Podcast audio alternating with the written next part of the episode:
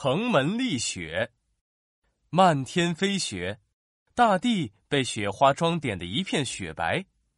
一座茅草屋前，有个雪人静静的伫立着。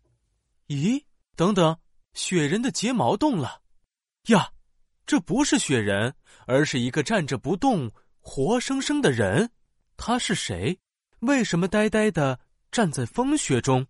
让我们来听听城门立雪的故事吧。号外号外！大学问家程浩、程颐正在传授学问。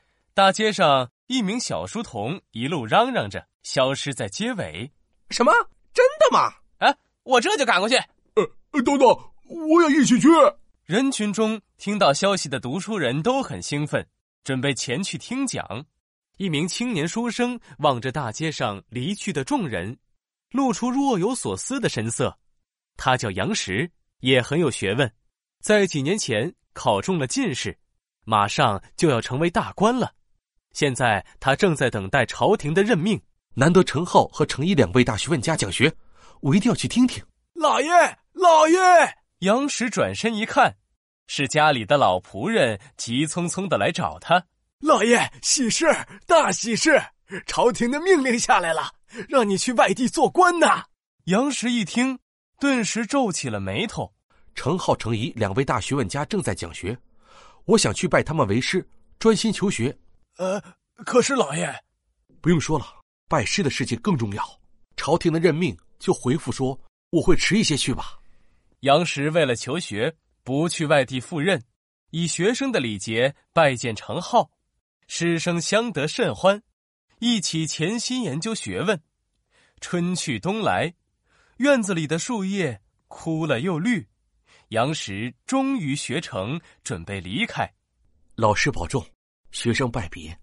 杨石深深的行了一礼。程浩目送着他离去的背影，一时感慨万分。有杨石这样的学生，我真是太幸运了。后来程浩去世了，杨石听说以后伤心大哭。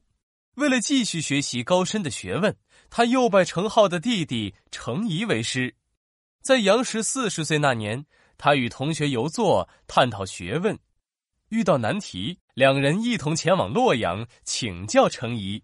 尤师兄，天要落雪了，我们走快些吧。好。想当年，我们跟着程浩老师一起学习，是多么令人难忘啊！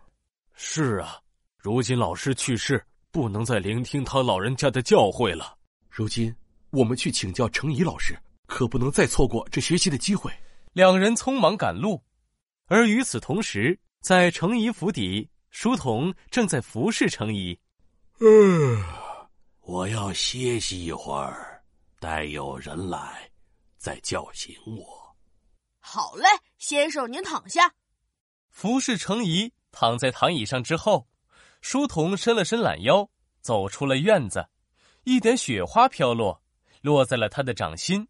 呀，下雪了！书童抬目远望，突然看见远处走来两个人影。啊，是杨学兄、尤学兄，好久没见你们了。老师在吗？在呢。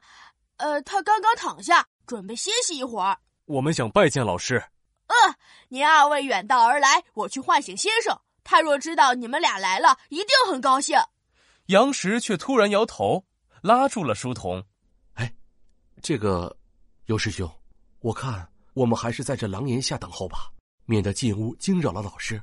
尤作愣了一下，但马上醒悟过来。师弟所言极是，我们就在这廊下等候。这这，雪越下越大了，那我给你们搬两个小凳，你们坐着等候好了。书童说着，已经搬来两个小凳。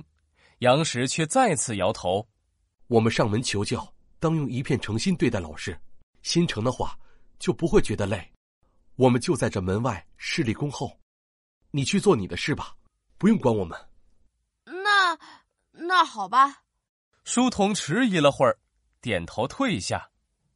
雪越下越大了，不多时，杨石、游坐两人身上便积满了雪花。顿时如两个雪人一般，但两人一动不动，神色平静。